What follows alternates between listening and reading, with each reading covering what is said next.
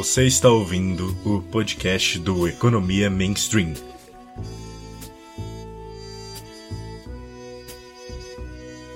Olá, Homo Econômicos! Caso você seja uma pessoa que falta alguns parafusos o início da economia, ou então Olá, Homo Sapiens, se você for uma pessoa com sanidade.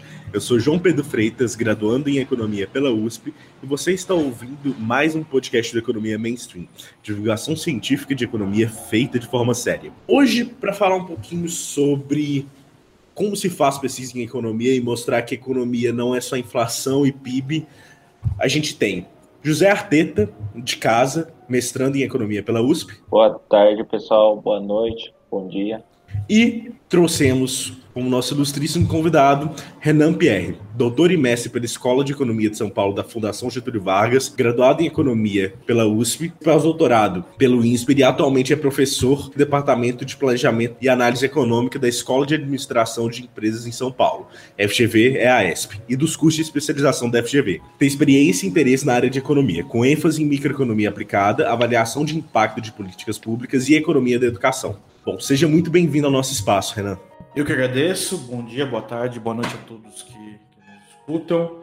É um prazer estar aqui. Quero desde já parabenizar pelo projeto de divulgação, super importante para quem está começando aí na, na, carreira, conhecer as áreas de pesquisa, conhecer também um pouco do trabalho dos pesquisadores. Bom, muito obrigado. Bom, Renan, é muito comum que as pessoas associem a economia com temas como inflação, desemprego, crescimento do PIB e câmbio. Porque é o que a gente vê de economia no jornal, né? São os temas macro. Só que economistas estudam temas muito diversos. Eu gostaria que você explicasse um pouquinho para a gente sobre os seus temas de pesquisa para os nossos ouvintes. Olha, economia estuda é, tudo que tem escassez, né? Da definição do que é objeto de estudo de economia, qualquer mercado, qualquer situação que envolva interação entre pessoas e que tem algum tipo de escassez, você vai ter um economista podendo avaliar. Né? Então, isso vai desde eh, questões tradicionais sobre por que, que os países têm diferentes níveis de riqueza, ou que explica a desigualdade, até questões menos usuais, né? O que determina o sucesso de um candidato numa eleição, qual o impacto de uma determinada política pública sobre a chance de reeleição, como é que as pessoas se casam, enfim. Tem uma série de temas que, que a gente consegue atuar. E o que dá espaço para o economista é a formação metodológica. Né? Então, hoje existe uma convergência eh, nos principais centros de estudo, nas áreas de ciências sociais aplicadas, sobre o, tipo de ferramenta que você pode usar para explicar algum fenômeno, né? alguma causalidade que você queira medir. Então, é essa metodologia similar que une hoje cientistas políticos, sociólogos e economistas, e eles conseguem estudar, ainda que de de olhares diferentes o mesmo fenômeno, né? O mesmo fenômeno científico. Na minha carreira especificamente, assim como acho que a maioria dos estudantes de economia, eu estava lá interessado nas grandes questões, né? Em princípio, por que, que o, o Brasil uh, não consegue convergir em termos de, de renda ou de, de nível de bem-estar a, a outros países? E aí eu fui conhecendo a literatura de microdesenvolvimento, né? microeconomia aplicada, que estuda tópicos que ajudam a entender um pouco esse contexto. Quer dizer, é uma interpretação de que não há grandes respostas, não há grandes políticas que transformam o país, mas há uma série de boas políticas bem testadas, bem desenhadas, cada uma focada num objetivo diferente, e essas políticas conjuntamente podem levar a um aumento da produtividade do país, redução do desemprego, aumento de renda e tudo que a gente quer. Né? Então, ainda são as mesmas questões que a gente está interessado, mas olhando de pontos de vista, digamos, micro. E, além disso, é, essa formação metodológica, que é uma literatura de policy evaluation, de avaliação de programas, que emergiu muito nos últimos 20 anos, ela te dá condições de analisar outros contextos, né? Aí que vem uh, os artigos que eu acabei uh, construindo com alguns coautores, pesquisando o impacto é, do crime na confiança na polícia, pesquisando qual é o efeito de ter uma mulher perfeita sobre engajamento de jovens ou sobre a participação de outras mulheres na política. Enfim, a, a estrutura metodológica é muito parecida né, com, os, com o que a gente aplica para estudar os problemas de microdesenvolvimento. Então, acho que essa robustez de imaginar a economia como uma ciência e que, embora experimentos sejam muito difíceis e caros serem feitos, é, é, algum tipo alternativo de experimento ou experimento natural a gente consegue fazer. Né? Então, acho que isso é, é o meu principal interesse na área de pesquisa. Tem que aprender história. Se não aprender história, não é capaz de juntar estatística, etc. Agora, realmente, modelo matemático pode esquecer que não serve para nada. Muito obrigado pela resposta, Renan. Bom, Arteta, você tem alguma pergunta para fazer também? É, eu tenho. É, primeiramente, queria agradecer o Renan estar tá aqui proporcionando esse tempo para estar tá com a gente. Eu queria começar perguntando que ele falou um pouco sobre avaliação de impacto, que os economistas costumam avaliar o impacto de uma medida, eu queria perguntar para o ouvinte lá de casa, como um economista consegue estabelecer causalidade? Que é bem comum falar, ah, correlação não implica causalidade e vice-versa. E às vezes fica um pouco como nebuloso. Você chegou a comentar aí é, um pouco de experimentos naturais. Eu queria que você tentasse explicar um pouco para o pessoal de casa que está nos ouvindo como o economista consegue estabelecer causalidade e que meios tem para tal. Excelente. É, bom, essa literatura de avaliação de políticas públicas, uh, ela se dá num contexto de que o policymaker, né, o gestor público, tem um orçamento apertado uh, e ele tem que decidir como melhor alocar esse recurso para resolver um problema. E aí, a gente está acostumado, né, no, no, ambiente político, a gestores com grandes ideias. Né? Então, se ele tem uma ideia, ele acha que é uma ideia boa, meia dúzia de pessoas concordam com ele, ele vai lá, gasta um bi, dois bi num projeto, esse projeto, uh, em pouco tempo, ou ele se mostra ineficaz, ou ele é muito caro, a ponto de, no primeira dificuldade orçamentária, ele é completamente cancelado porque ninguém viu, ninguém viu o resultado. A gente teve vários exemplos disso na história, inclusive recente, né? Se pegar o Programa Nacional de Alfabetização da Idade Certa, o PNAIC, que é um programa que tem um diagnóstico adequado, quer dizer, é um problema enorme o fato de alunos não conseguirem ser alfabetizados na idade correta, isso acarreta problemas futuros de aprendizado muito grandes e um custo enorme para o sistema educacional. Embora o diagnóstico fosse correto do problema, a solução fosse até boa, quer dizer, eu vou treinar professores para eles terem uma metodologia de alfabetização mais lúdica, mas o desenho do programa, como não foi feito nenhum tipo de avaliação, ele fez com que o projeto fosse mais caro do que precisasse ser. Fazendo uma avaliação ex post, quer dizer, o programa era bom, só que como se decidiu em algum momento pagar bolsa para os professores, ele ficou muito caro. E depois a gente descobriu que os professores eles estavam dispostos a participar do programa, mesmo sem a bolsa, porque eles viam valor no, na formação que eles estavam recebendo. Então, é, é um programa que custou muito caro, e que quando veio o primeiro choque orçamentário lá em 2014 ainda ele foi cancelado ou foi reduzido expressivamente. Quer dizer, se eu tivesse feito um piloto, uma avaliação de impacto e para ajustar o desenho, você teria um programa mais barato, igualmente eficaz que poderia estar funcionando até hoje. Então, o objetivo da avaliação de impacto, ele é primeiro, claro, obter a causalidade, mas também dar mais racionalidade à, à destinação dos recursos. Quer dizer, eu tenho um problema, alunos não se formam, não se alfabetizam na idade adequada. Como eu vou resolver isso? Eu vou melhorar os livros didáticos, eu vou dar uh, treinamento para os professores, eu vou pintar a escola, enfim, eu posso te dar aqui mil ideias, umas melhores e outras piores, mas a avaliação te permite uh, ter uma ideia do retorno desses projetos. Uma outra coisa que, que foi bem mencionada aqui é a questão da causalidade em si. Quer dizer, se eu pego, pego alguns projetos, eles ocorrem em momentos históricos né, que outras variáveis importantes podem estar melhorando. Me explico. Então, você pega alguma política pública que, que é aplicada no mesmo momento que o PIB está crescendo, vamos supor uma política de treinamento de mão de obra. Né? Então, você foi lá, treinou mão de obra e você quer ver o impacto sobre empregabilidade ou renda média no, é, do trabalho. Se você aplicar esse, esse, esse treinamento no momento que a economia está crescendo muito, e se você só olhar para a população que foi treinada, você vai observar que a empregabilidade aumentou muito.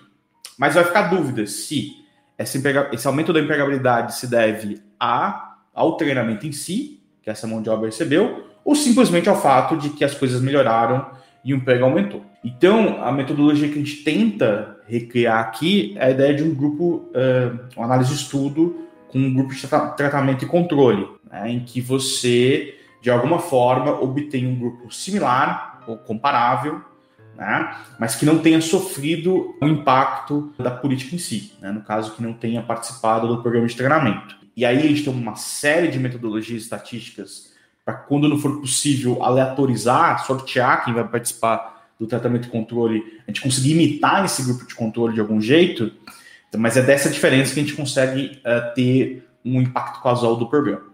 Essa metodologia, ela tem, academicamente, ela prosperou muito nos últimos 20 ou 30 anos, é, ainda está crescendo bastante também em termos de aplicabilidade no setor público, e tem uma série de discussões acadêmicas a, a respeito dela. Quer dizer, a que mais ficou famosa aí, talvez a, a discussão entre o, o Heckman e o Imbens, quer dizer, até que ponto eu preciso dar estrutura teórica né, para esse tipo de análise. Quer dizer, eu estou lá olhando o efeito local é, super específico dessa avaliação do, do, impacto dessa política pública, mas até que ponto eu consigo conectar isso com, com outras coisas que eu sei a respeito do comportamento das pessoas. Eu tenho uma, uma escola mais estruturalista, digamos assim, e uma escola mais focada mesmo na estimação desse impacto local. Por exemplo, eu tenho alguns estudos feitos com uma metodologia chamada regressão de descontinuidade, que é uma metodologia que olha para uma situação bem específica, eu posso detalhar mais depois, quando você tem um choque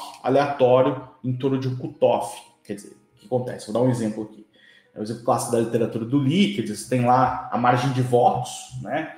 Então, você tem um candidato de um partido republicano, por exemplo, que ganhou com uma margem apertada, e você tem lá um candidato democrata que perdeu com uma margem apertada. Quer dizer, se a margem foi bem apertada, né, eu posso comparar essas regiões que tiveram a eleição do candidato republicano com a eleição do candidato democrata. E posso derivar aí quais são as consequências de ter um candidato republicano. Eu consigo fazer isso porque no entorno dessa descontinuidade, que é a margem de votos, né, que determinou se eu tenho republicano ou democrata, a diferença de votos é tão pequena que esses municípios, essas regiões, provavelmente são muito similares. É super interessante porque a gente fica confiante em relação à causalidade que a gente está estimando nessa região, mas é um efeito local, efeito que vale em princípio para esse, esse grupo de municípios que detêm uma determinada característica, possivelmente são municípios em que a eleição é mais competitiva, né? e que eu não consigo dizer muito sobre os outros municípios. Então, aí que vem essa discussão sobre eu preciso de uma estrutura de modelagem mais robusta para conseguir fazer inferência sobre o que iria acontecer para todas as regiões, ou eu fico bem com essa estimação local, que embora seja muito local, seja muito específica por um grupo de municípios ou regiões, eu tenho muita confiança que esse resultado é causal. Tem que aprender história. Se não aprender história, não é capaz de juntar estatística, etc. Agora, realmente, modelo matemático pode esquecer que não serve para nada.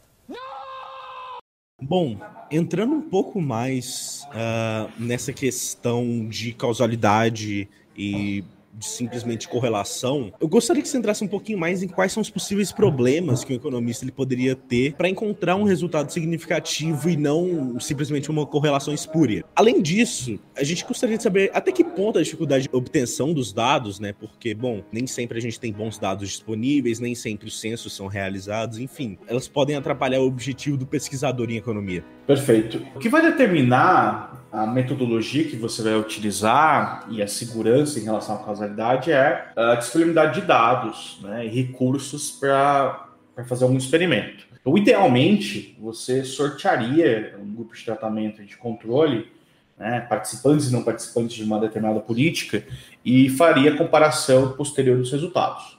Só que tem vários problemas para você implementar isso. Né? Primeiro, os recursos. Em geral, pode ser caro você coletar os dados, ir para campo. É, se a gente está falando de um projeto educacional, talvez eu tenha que fazer uma prova para aplicar para os alunos. Enfim, isso exige um investimento que, embora ele vá ser recompensado pela maior eficiência na aplicação dos recursos, é um investimento muitas vezes alto, a depender do projeto. Segundo, o timing político. Então, quer dizer, é muito difícil você explicar para um gestor que ele tem que fazer um piloto esperar um ano, dois anos para ver os resultados, para depois ele expandir o projeto para a rede inteira, ou para a cidade, ou para o estado inteiro. Então é normal, é comum você ter uma pressa na política pública, até por conta do timing eleitoral. E por tudo isso, quer dizer, muitas vezes, e às vezes até uma questão ética mesmo, quer dizer, às vezes não dá simplesmente para só dar para um determinado grupo um, uma política pública. Imagina se a gente estivesse falando de um remédio importante, já testado, quer dizer, você vai dar só para um grupo e não vai dar para o outro, é, então é super complicado. Bom, seja quais forem as razões, quando a gente não tem a possibilidade de fazer um experimento de campo, a solução é apelar por alguma estratégia, né, não experimental ou quase experimental. Né, e a gente vai usar econometria. Então, tem algumas estratégias empíricas para estimar as coisas conforme a natureza dos dados que você tiver. Então, vão desde a regressão de descontinuidade, que eu acabei de comentar aqui, mas também o uso de variáveis instrumentais de maneira geral. O que é uma variável instrumental? Variável instrumental é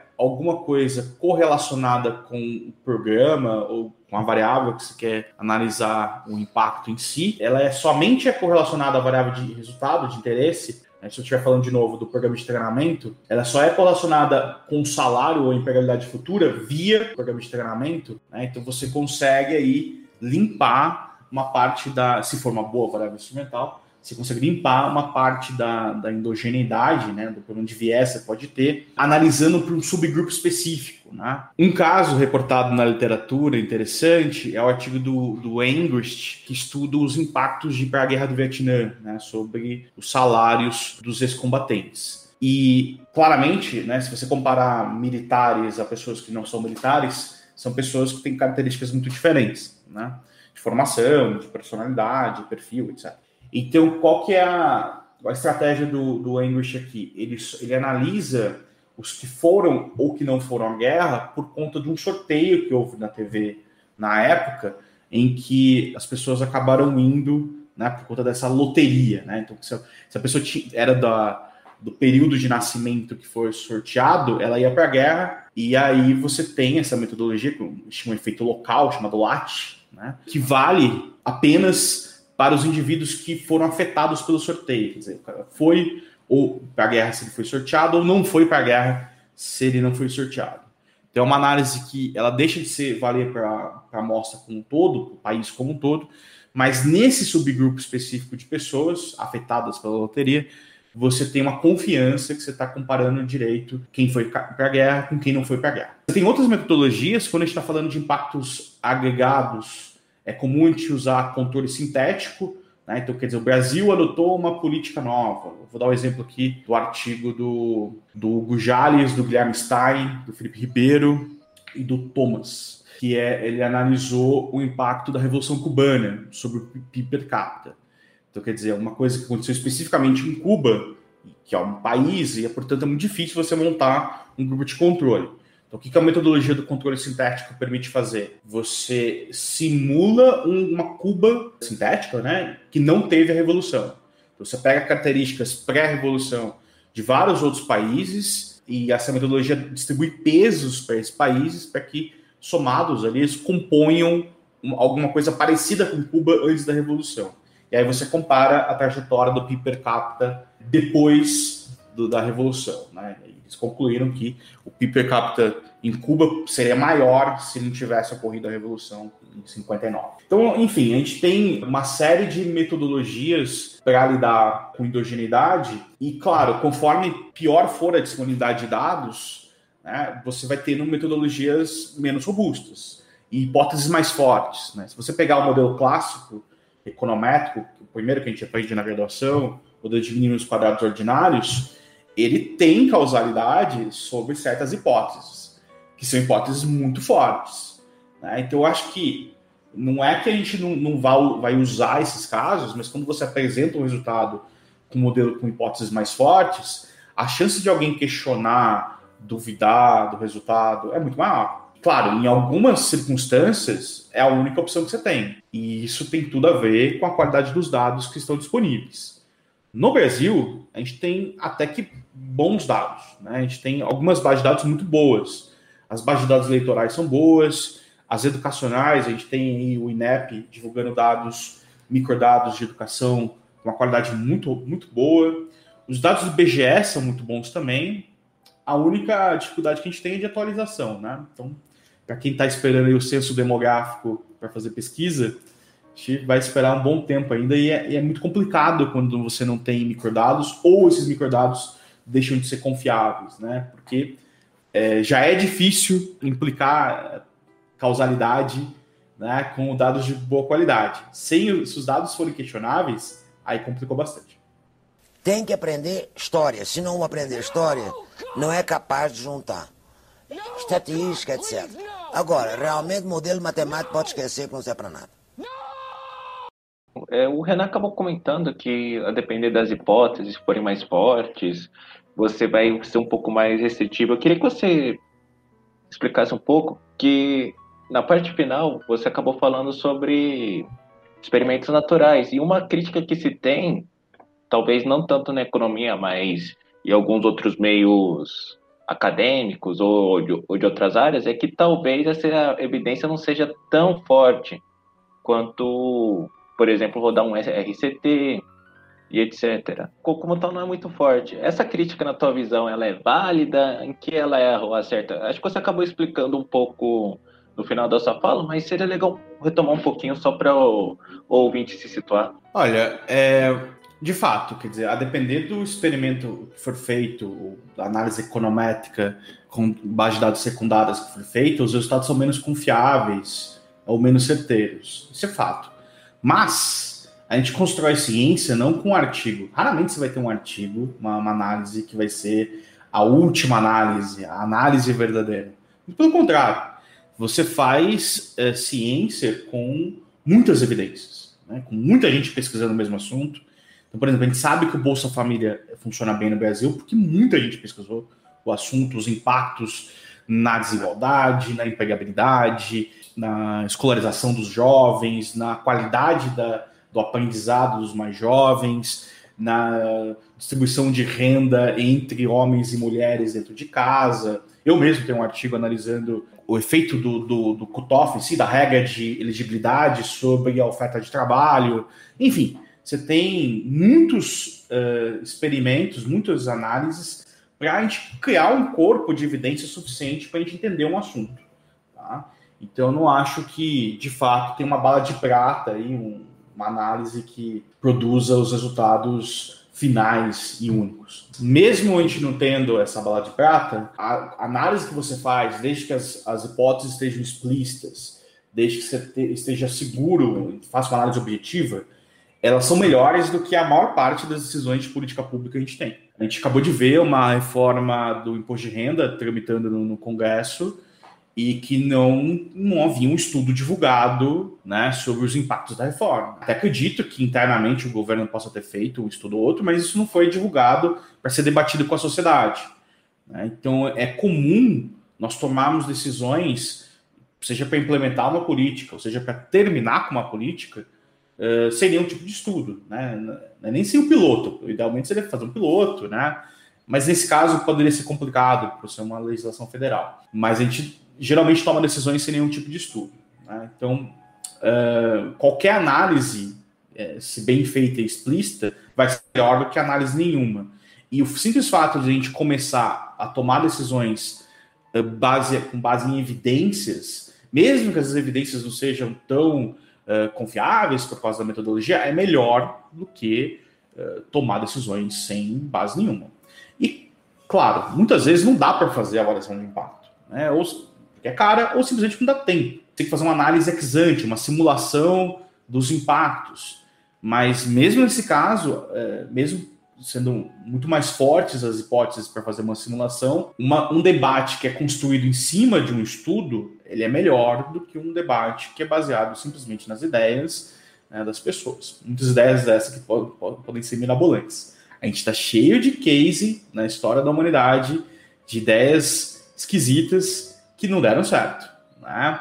Se você for olhar lá o período da Inglaterra vitoriana, alguém teve a ideia de tributar uh, queria tributar as pessoas mais ricas e alguém teve a ideia que rico tem mais janela. Então, você analisar as construções do período, o pessoal começou a fazer casas em janela para pagar menos imposto. A versão brasileira disso é o que o telhado não tem nem eira nem beira, né? Que eira e beira era o jeito, o jeito rico tinha eira e beira no telhado. Vou tributar conforme se tem eira ou beira a casa. Então, vamos construir casas sem eira nem beira. Né? Então, ideias de política pública uh, sem nenhuma base em evidências foram implementadas aos montes. Né? Então, mesmo que a metodologia seja mais uh, menos confiável em termos de causalidade, é importante ter muitos estudos e a gente basear o debate nesses resultados. Se alguém quer te convencer de alguma coisa, ele tem que fazer uma conta e mostrar que a conta dele faz sentido. Tem que aprender história. Se não aprender história, não é capaz de juntar estatística, etc. Agora, realmente, modelo matemático pode esquecer que não serve para nada. Muito obrigado, Renan. Bom, antes da gente prosseguir com o podcast, eu só queria lembrar o ouvinte que a gente tem um episódio sobre essa questão de causalidade, não só na economia, mas nas ciências sociais como um todo. É o nosso episódio de número 11 e quem quiser se aprofundar um pouquinho mais, entender as fundações filosóficas e também como se faz causalidade dentro das ciências sociais, está um episódio muito bom para isso. Bom, agora voltando ao podcast. Agora entrando um pouquinho mais na sua pesquisa, Renan, na sua pesquisa aplicada. Em um de seus trabalhos chamado Future Electoral Impacts of Having a Female Mayor, ou então, em tradução livre, Impactos Eleitorais de Ter uma Prefeita Mulher, você e coautores encontraram que não necessariamente a exposição à prefeita mulher leva a um aumento no futuro de votos em candidatas mulheres. Entretanto, caso o município já tenha um histórico de votação de mulheres, ou então o nível educacional dos prefeitos anteriores fosse elevado, a exposição à prefeita mulher aumenta a votação em mulheres nas próximas eleições. Ok, mas você poderia explicar um pouco melhor para a gente a estratégia de identificação usada e ao que se deve os resultados? Quais são os mecanismos que permitem explicar esses resultados? A gente publicou dois artigos, eu, professor Paulo Arvati, professor Sérgio Firpo, sobre esse tema. O primeiro é esse que você citou, a gente publicou em 2017 no Brazilian Journal of Political Economy, e a gente publicou outro agora recentemente, uma continuação desse estudo, mas olhando não para resultados sobre outras mulheres na política, mas sim sobre engajamento de adolescentes. Esse a gente publicou no European Journal of Political Economy. Qual é o problema aqui? Bom, primeiro, assim, qual é a motivação? Né? Você tem baixa participação de mulheres na política. Isso é um problema por si só, mas também porque a gente tem toda uma literatura, né? tem artigos como o da Esther Duflo, publicados na Science, inclusive, mostrando que quando você tem uma mulher na política, você gera engajamento nas adolescentes, elas estudam mais, você forma novos líderes. Tem evidências aqui para o Brasil, inclusive, alguma evidência ou outra de impacto sobre política pública. Né? Se imaginar que existe uma barreira para a mulher na, na, política, as mulheres conseguem, de fato, chegar lá, na média, são melhores que os homens. Né? Então, você tem, inclusive, efeitos sobre corrupção e outras coisas. Ah, então, uh, o que a gente quis analisar é comparar municípios que teve uma mulher perfeita com municípios que não teve uma mulher perfeita. No Brasil, felizmente, a gente tem bons dados uh, eleitorais né, no TSE para analisar. Qual é o problema de fazer essa comparação? comparação que são municípios muito diferentes. Né? Possivelmente, no lugar que a mulher é eleita, a gente está falando de um município menos conservador, vou deixar a definição ampla de conservador aqui, né? municípios que têm uma maior participação das mulheres, talvez, no mercado de trabalho, ou que a eleição é mais competitiva, você tem menos aquele fenômeno das dinastias familiares de pessoas na política. Você pode ter uma série de questões que fazem esses municípios serem diferentes. Então, para não ter essa influência de outros fatores na análise, a gente compara municípios em que tem os dois primeiros colocados é, na eleição são um homem e uma mulher, e a diferença de votos entre eles é muito pequena. Né? Então, a gente compara municípios em que a mulher ganhou de um homem contra municípios que a mulher perdeu de um homem. E não basta fazer só isso, tem todo um protocolo para usar esse tipo de regressão de descontinuidade. Né? Você tem que mostrar que para esse grupo de municípios eles têm características semelhantes de renda per capita, de escolaridade da população, é, variáveis sociais diversas. Você tem que mostrar que os próprios candidatos são parecidos, quer dizer, não tem um perfil ideológico diferente. É porque se tiver, quer dizer, você não sabe se é efeito de ter uma mulher eleita ou de ter um candidato de esquerda ou direita eleito. Né? Então se mostra que é tudo parecido e, portanto, a única diferença é que por alguma razão aleatória, teve uma mulher de um lado eleita e um homem do lado do outro, para comparar. A gente tem dois artigos tentando entender isso. Esse primeiro que você mencionou, a gente olha no qual é o efeito de ter uma mulher eleita sobre uh, o desempenho de outras mulheres nas eleições seguintes. A dúvida é, quando eu exponho o eleitorado a uma, a uma prefeita, será que ele, ele revê, ele faz um update das preferências dele e passa a votar mais em mulher? Ou... E, bom, a gente encontra que uh, para alguns cargos, sim, você tem algum efeito, principalmente deputado, né? você consegue ter um efeito dois anos depois, uh, desculpa, é, seis anos depois da mulher assumir o cargo, mas para outros, especificamente para prefeito, mulher, o efeito é negativo, tá, né? Porque existe alguma coisa que a gente não sabe explicar direito ainda, portanto pode ser melhor investigado, de que quando uma mulher é eleita, ela meio que, ela meio que pega toda essa demanda por mulheres para ela e concentra em cima dela. Mas a gente viu que esses efeitos são melhores ou mais positivos sobre outras mulheres em municípios em que é, você já tem um, um contexto político mais pró-mulher. Especificamente, a gente olhou para municípios que têm um maior percentual de vereadoras eleitas. Né? Então, a ideia é que uma, uma andorinha sozinha não faz verão. Né? Então, não basta eleger uma mulher, você tem que criar todo o ambiente que o eleitorado é mais exposto a uma mulher na, política, para que ele vote mais em mulheres depois. É muito comum gente fazer esse tipo de análise, que a gente chama de medir as heterogeneidades, né? Quer dizer, você encontra lá um efeito, você monta um experimento, um quase experimento, você encontra um efeito. Mas esse efeito ele pode ser muito heterogêneo conforme grupos de municípios, perfis diversos. Né? Então, especificamente nesse artigo, a gente está olhando para essa maior exposição. Até porque essa evidência-chave da literatura, que eu comentei da, da Esther Duflo na Science, ela, a gente está falando aí de cotas de assentos no parlamento, no caso da Índia, né?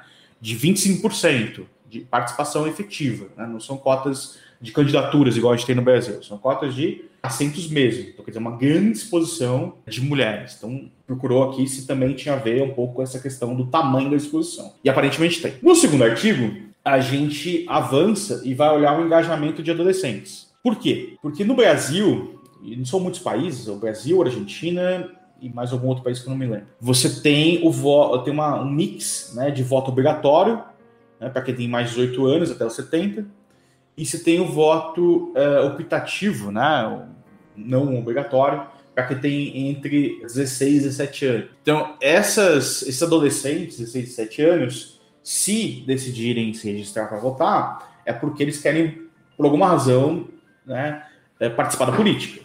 Né, e a gente buscou se o fato de ter uma mulher é, eleita prefeita fazia com que mais meninas se registrassem em relação aos meninos. Então, pega lá do total de jovens de 16 a 17 anos que se registraram para votar, a gente olhou o percentual deles que eram meninas. Quando você olha na média dos municípios, a a, o registro é 50%.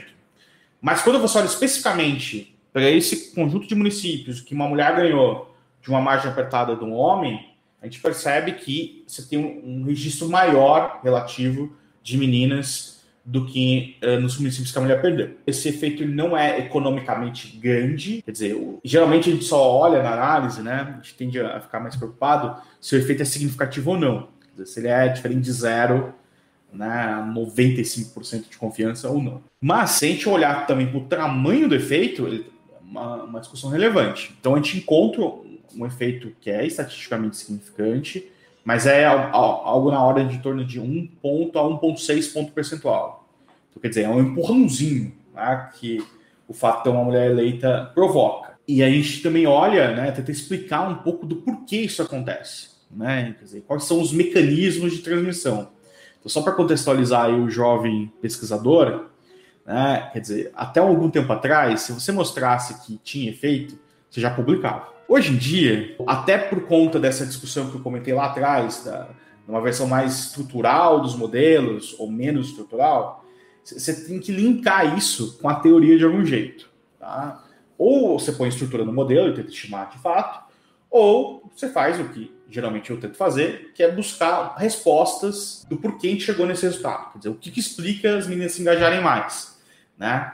E a gente explora alguns canais E o que a gente encontra é que em municípios que têm maior nível de acesso à informação, a gente mede isso através de, de percentual de domicílios com internet e também através de um programa nas prefeituras feitos anti-discriminação, né? a gente tem isso na base da Munique registrado, a gente encontra que nesses municípios com mais informação e programas ativos, né, antidiscriminação, o efeito é maior. Né? Ou melhor, o efeito só sobrevive para esse conjunto de municípios. A gente também encontra que em municípios que tem uma jovem, se imaginar, tem uma eleição, é, a última eleição agora que teve para prefeito foi em 2016. Né? Então, em 2016, a, a jovem, para se registrar na eleição seguinte, a eleição seguinte seria 2018, né, eleição para presidente, deputado, etc.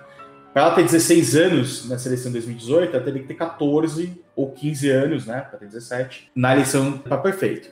Então a gente analisou se municípios que tinham mais casas em que vivia uma jovem de 14 ou 15 anos com outra mais velha, né, se esse efeito era maior. E sim, esse efeito é maior. Quer dizer, existe é um, toda uma evidência na literatura de ciência política que essa transmissão de motivação ela ocorre entre uma jovem mais velha, que vira uma espécie de mentora ou influencia essa jovem mais nova, né? E isso de fato ocorre. Mas não ocorre muito tempo depois. Quer dizer, a, a tal da euforia que se encontra, que faz a jovem lá se registrar para votar, ela ocorre imediatamente na eleição seguinte. Se você olhar para eleições mais futuras, esse efeito se foi. E também uma coisa que a gente observa nesse artigo é a questão do, da diferença de efeito quando a mulher ganha ou quando a mulher perde. Quer dizer, não é só o fato da mulher ganhar que gera engajamento, também tem o fato dela perder, isso desanimar as meninas. As meninas registram menos em relação aos homens quando a mulher perde, né? Daí quando você tira o efeito líquido, ele é um efeito líquido positivo em termos de registro. Tem que aprender história. Se não aprender história, não é capaz de juntar estatística, etc. Agora, realmente, modelo matemático pode esquecer que não serve para nada. É, Renan, você acabou comentando que hoje em dia é importante você ter muito claro esses mecanismos de transmissão, não só como o impacto que teve, mas como está causando. E eu queria perguntar, nesse tipo de validação do mecanismo de transição, você vai utilizar teoria econômica? Como é o que vai ser? E além disso, aterrissando para o caso que você citou, do trabalho sobre representatividade feminina na política, você acabou citando que mulheres que perdem a eleição bem que rola um desânimo. Isso tem um pouco a ver com aquela questão dos role models, que são, de certa forma resumida, que representatividade importa. Que você precisa ter outras pessoas que, de certa forma, são iguais a um grupo, minoritário, seja o que for, para eles se sentirem motivados a, a participar. Ótimo. É, bom, na investigação do, do porquê ter uma mulher perfeita impacta nas meninas, a gente tenta alguns canais. Um deles é avaliar se, quando a mulher se elege, tem políticas públicas diferentes do que os homens. E pelo menos para esse grupo específico de, de municípios, a gente não encontra nenhum efeito. Né? A gente também tenta várias outras especificações, a gente testa efeitos nos municípios vizinhos para ver se é uma coisa que é uma onda que está acontecendo na região.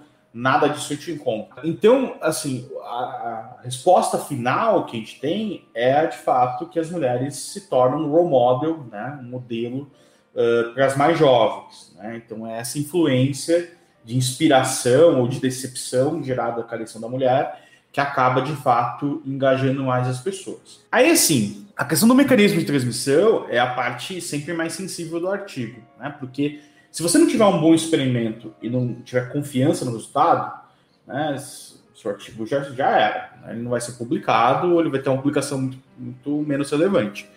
Então, o que, que você faz? Você faz uma série de testes, como a gente tem esses desenhos de experimentos sem base direta na literatura econômica, né? Você tem que mostrar que esse resultado que você encontrou é um resultado que se sustenta. Você faz todo tipo de, de teste possível contra o teu resultado e se ele sobrevive é porque de fato você tem um resultado confiável. Mas além disso, quer dizer, a gente tentou de algum momento linkar é, o que a gente acha que faz sentido, que é esse resultado com a literatura de economia comportamental. Né? Então você tem lá evidências né, clássicas já na literatura de que uma perda gera um impacto uh, até maior que um ganho, enfim. A gente tentou modelar isso de algum jeito. Só que é, é muito difícil, né, nesse tipo de análise menos estrutural, digamos, você fazer esse link com a, com a teoria. No caso, calhou de a gente tentar passar uma versão do artigo com, com essa estrutura teórica e, e o referir falar assim: olha, eu já me convenci do, do, do mecanismo de transmissão, mas essa parte teórica não está casando. Né? Então a gente não foi para esse lado. E é a parte mais livre assim, do, do, do, artigo, de um artigo, né? Quer dizer, o que, que explica alguma coisa? Tem várias possibilidades, vários canais. E aí você tenta testar um por um e ver quais sobrevive. Então, um pouco disso que a gente fez, a gente tentou em algum momento linkar com uma literatura mais teórica, mas a gente percebeu que, no contexto do artigo, o, o diferencial, a contribuição da, da, literatura mesmo, era o resultado principal que a gente tinha encontrado, até porque, assim, já tinham encontrado na, na, literatura, na literatura, de que mulheres perfeitas ou eleitas poderiam engajar jovens, né? Isso já tinha. Né? O que não tinha era uma base de dados de registros, né? Que geralmente esse tipo de pesquisa é feita através de survey. Né? Então você entrevista lá a menina e pergunta: ah, você está estudando mais? Como é que você está se sentindo? Sei lá o quê. Né? Então a gente de fato teve a opção de votar, que é o registro, que é uma evidência mais, mais forte, talvez. Né? Então a discussão do mecanismo de transmissão é você identificar qual é o ponto forte do seu artigo. E o mecanismo de transmissão, em geral, ele vem como um complemento para dar contexto para a história. Né? Se você pega, por exemplo, o artigo da Melissa Dell, uh, publicado na IAR 2015, que tenta analisar o impacto de ter um governo mais conservador sobre a guerra às drogas, sobre a taxa de homicídio, você tem lá um resultado principal, interessante, mas além desse resultado interessante, ela também consegue mostrar que essa, essas eleições, como é que isso se dá? Quer dizer, por que, que aumentam as mortes quando você tem um, um, prefeito, um governante conservador no poder? Porque as rotas do tráfico mudam, e ela mostra isso no artigo, né? Então, quer dizer, isso complementa muito bem o resultado principal que ela tinha encontrado e que ela queria mostrar. E complementa também que foi parar na, na Economic Review. Tem que aprender história. Se não aprender história, não é capaz de juntar estatística, etc. Agora, realmente, modelo matemático pode esquecer que não serve para nada. Muito obrigado pela resposta.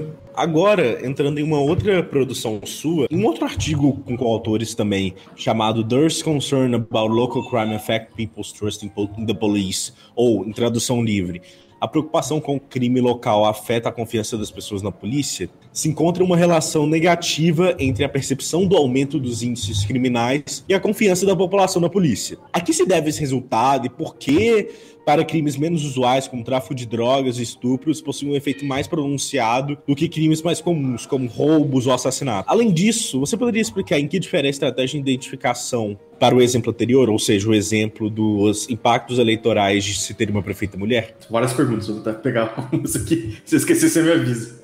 Tranquilo. Na Fundação Getúlio Vargas, a gente tinha uma pesquisa, que é a pesquisa de confiança na, nas instituições, pesquisa bem interessante que coletava a relação da, das pessoas com as instituições, né? e entre elas, em particular, com a polícia. E a gente usa essa questão da confiança, por quê? Porque, enfim, o senso comum tem extremos nesse tipo de análise, né? Ou a pessoa ela confia muito na polícia, ela adora a polícia, etc., ou ela tem um desprezo pela polícia. Né? Pelo menos é isso que a gente percebe nas redes sociais, né? nos jornais, etc. Então a gente foi um pouco mais a fundo para olhar para os microdados para ver se isso de fato ocorre. Né? E até que ponto essa percepção, embora ainda seja uma percepção, ela tem uma racionalidade atrás dela. E, especificamente, a gente olhou se locais aqui no estado de São Paulo com maior índice de criminalidade, se esses locais, eh, se isso tinha algum efeito sobre a confiança na polícia. E o que a gente encontra, e aí a gente tem que entender o que é criminalidade, tem vários tipos de crimes diferentes, e o que a gente conta é que, para alguns crimes, você tem sim um efeito em cima da confiança na polícia, né? Se, se o crime é menor, as pessoas confiam mais na polícia. Tem também uma diferença racial, quer dizer, entre negros e brancos, como de certa forma poderia ser esperado. E a gente também conta que alguns crimes, crimes mais fortes, porque a questão da percepção, ela depende muito da, das pessoas conversarem sobre o assunto, né? Se você estiver falando de um, um, crime mais sério ou menos, mais raro, um sequestro, uh, enfim, um crime mais bárbaro, né, tende a ter um, um, impacto maior na percepção das pessoas. Então, por isso, essa diferença entre, entre os crimes. Agora, é, uma coisa que é interessante é também nos resultados é que a gente encontra que a, essa percepção muda conforme a experiência. Quer dizer, se a pessoa já teve um caso que ela precisou da polícia ou se ela não teve. Né? Então, quer dizer, a percepção fica muito mais objetiva se ela precisou da polícia e teve um caso atendido com determinado sucesso. Né? E a gente viu que as pessoas que têm experiência com a polícia, em geral, melhora a percepção delas. Não significa que ela fica boa ou ruim, a gente é incapaz de dizer o que é uma percepção boa ou percepção ruim, mas ela melhora. E nesse, nesse tipo de problema, a gente tem um, a mesma questão de heterogeneidade que eu comentei uh, no estudo das mulheres perfeitas. Quer dizer, municípios que têm uh, um índice de criminalidade maior ou menor são municípios diferentes entre si. Né?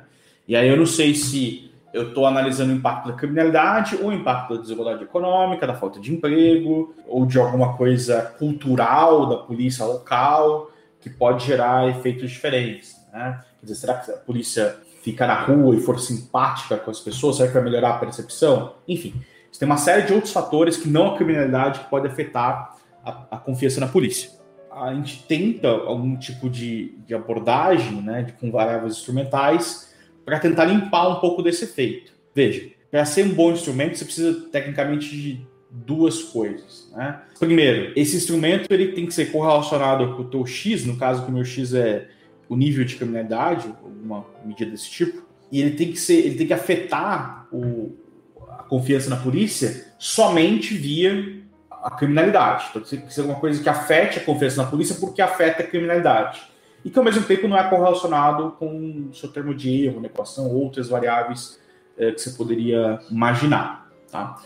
Então, nesse caso, a gente usou como variável instrumental a distância da residência da pessoa até a delegacia mais próxima. Então, quer dizer, a, a, delegacia, a distância para a delegacia, o único jeito dela afetar a confiança na polícia é se isso ajudar a reduzir a criminalidade de algum jeito. A segunda coisa que uma variável instrumental precisa ter é ela ser um instrumento forte, né? Quer dizer, essa correlação entre a distância da, da delegacia e a criminalidade tem que ser uma correlação autossuficiente né, para ser um bom previsor. Então, para esse subgrupo específico de pessoas em que a, delegacia, a distância para a delegacia afeta a criminalidade, a gente consegue estimar o efeito sobre essas certas hipóteses. A gente também usa variáveis de controle, regressão tudo mais. A gente consegue analisar o impacto da, da criminalidade sobre a confiança na polícia. É, segundo o artigo, Renan, de uhum. você com autores, vocês comentam que parece que há efeitos mais pronunciados na percepção de confiança na polícia entre populações negras. O que poderia explicar esse resultado? Seria diferenças no tratamento, talvez um certo racismo, talvez estrutural, da abordagem?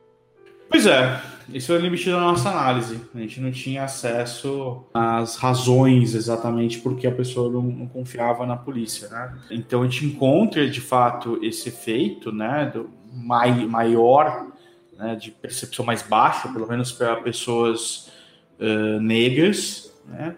Mas a gente não consegue exatamente entrar nesses pormenores. O que a gente deixa só umas sugestões de mecanismos de transmissão. Mas sim, quer dizer, você, agora saindo do, da parte científica, né, uh, tem alguma coisa que acontece no combate à criminalidade que desagrada mais as pessoas negras. Pode ter, pode ter a ver com uma, uma conduta diferente por parte da polícia, tem várias evidências disso, mas também pode ter a ver com o contexto que esse, essa criminalidade, criminalidade se dá, quer dizer, talvez a expectativa das pessoas uh, com relação ao combate ao crime né, se, e assumindo aqui que a cor da pele tem alguma correlação com renda, talvez as expectativas sejam diferentes, né? O que uma pessoa de uma região central, mais rica, espera e branca, espera da, da ação da polícia, e de que uma pessoa que vive num contexto de maior criminalidade, usualmente negra, ela espera também. Tá? Então, essa questão da percepção depende muito do contexto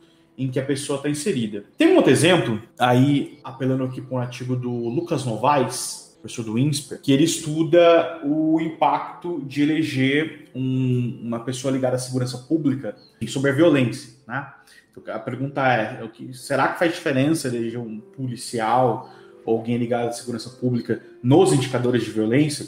Homicídios, por exemplo. E ele conta que faz, quer dizer, que você tem até uma relação positiva, quer dizer, você aumenta a violência quando tem um, uma pessoa ligada à segurança pública uh, como vereador. Né?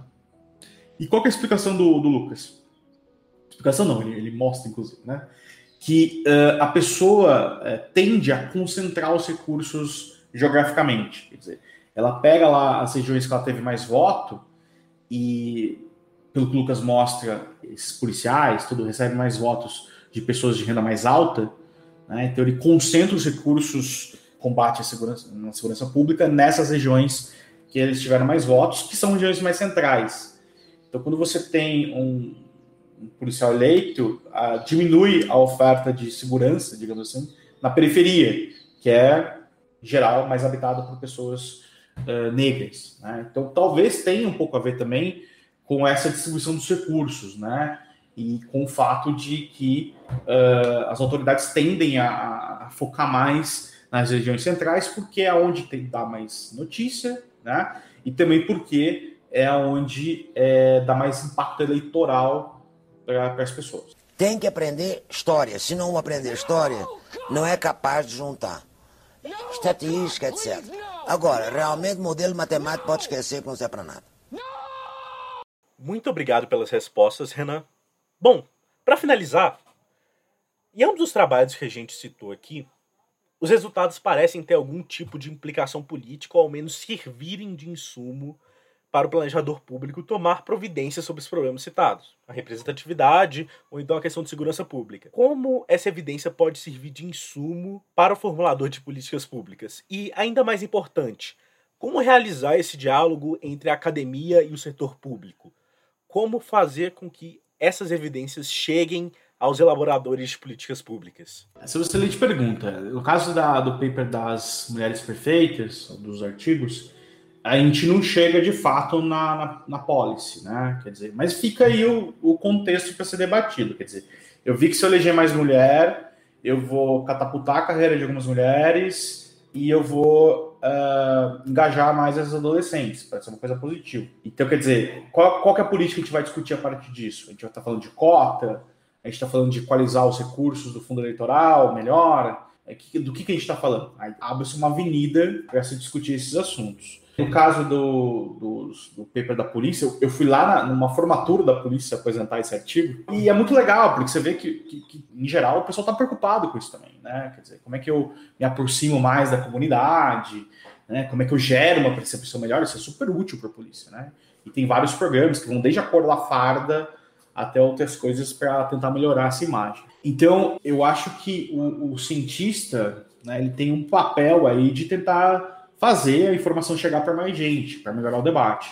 Então, um pouco disso que a gente está fazendo aqui do trabalho de vocês é, é, nesse sentido, né? Quer dizer, a gente precisa fazer esse conhecimento mais técnico chegar à maior parte de pessoas possíveis. E também por parte da, do gestor público, né? Ele tem que se abrir né, para essas experiências, para esses conhecimentos, para a gente fazer um bom intercâmbio. E é o que eu falei, quer dizer, não é um artigo que esgota um tema, tanto porque a gente usualmente tem artigos com conclusões completamente diferentes.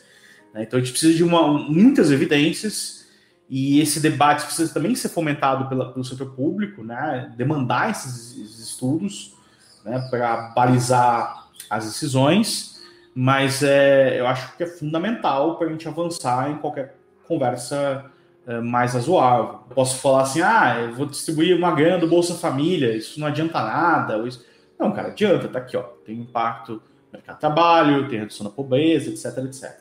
Ah, eu vou começar esse programa de alfabetização. Opa, toma cuidado, vamos ver o desenho disso. Dá para fazer mais barato? Dá para fazer diferente? Né?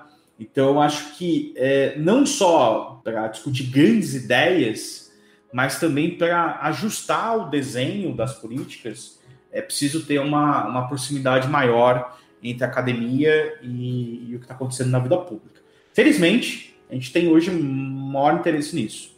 A gente tem gente falando disso. O meu artigo mesmo da, das Perfeitas Mulheres foi citado pela Tabata Amaral no, no Flow Podcast.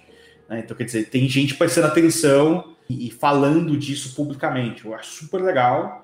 E eu acho que esse é o caminho. Quer dizer, a gente tem que começar a discutir política sem tanta paixão, mas tentando resolver um problema mesmo, através de um projeto. O sujeito, quando vai montar um shopping center, ele faz lá um plano de estudo, ele estuda fluxo de caixa, ele calcula o payback, ele analisa os custos. A gente tem que fazer a mesma coisa em política pública.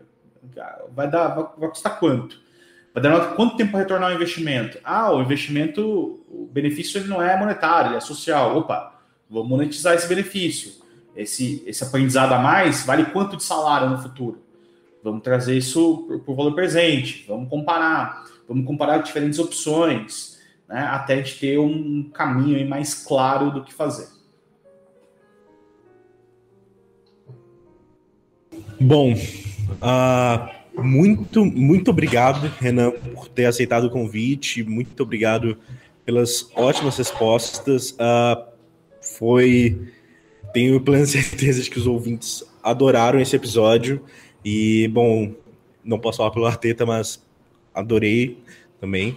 É, e, bom, agora, nesses momentos finais, uh, fica aqui um espaço para você Uh, se despedir dos ouvintes, se também quiser divulgar alguma coisa, divulgar algum trabalho, algum projeto que você está fazendo, esse espaço é seu. Bom, mais uma vez eu agradeço muito o convite. É, acho super legal o que vocês estão fazendo, dá uma maior proximidade para quem está fazendo pesquisa, com quem está na graduação. Quando eu era graduando, eu me sentia um pouco longe dessas pesquisas de ponta. A gente tende a muito, ficar muito concentrado nos grandes debates, ou debates antigos, né? Que nem são tão relevantes mais academicamente, né? Enfim, mas a gente só vai aprender é, de fato o que está sendo discutido e discutido de verdade né, nos programas de pós-graduação, mas é muito legal que vocês estão antecipando isso e levando isso para as pessoas, tá? Eu acho que tem muita gente fazendo pesquisa legal no Brasil, é importante divulgar isso. Eu, eu vou deixar aqui de referência o Raio X Econômico, eu trabalhei um projeto por seis meses no YouTube, então tenho algumas entrevistas no meu canal, o canal Renan Pierre, meu nome, e tentando fazer a mesma coisa que vocês estão fazendo aqui, conversando com gente para conhecer a produção acadêmica, né, local, super legal isso. Enfim, agradecer mais uma vez e desejar boa sorte no projeto, agradecer os ouvintes e fico à disposição para uma, uma conversa futura de novo. Adoraríamos ter você novamente aqui.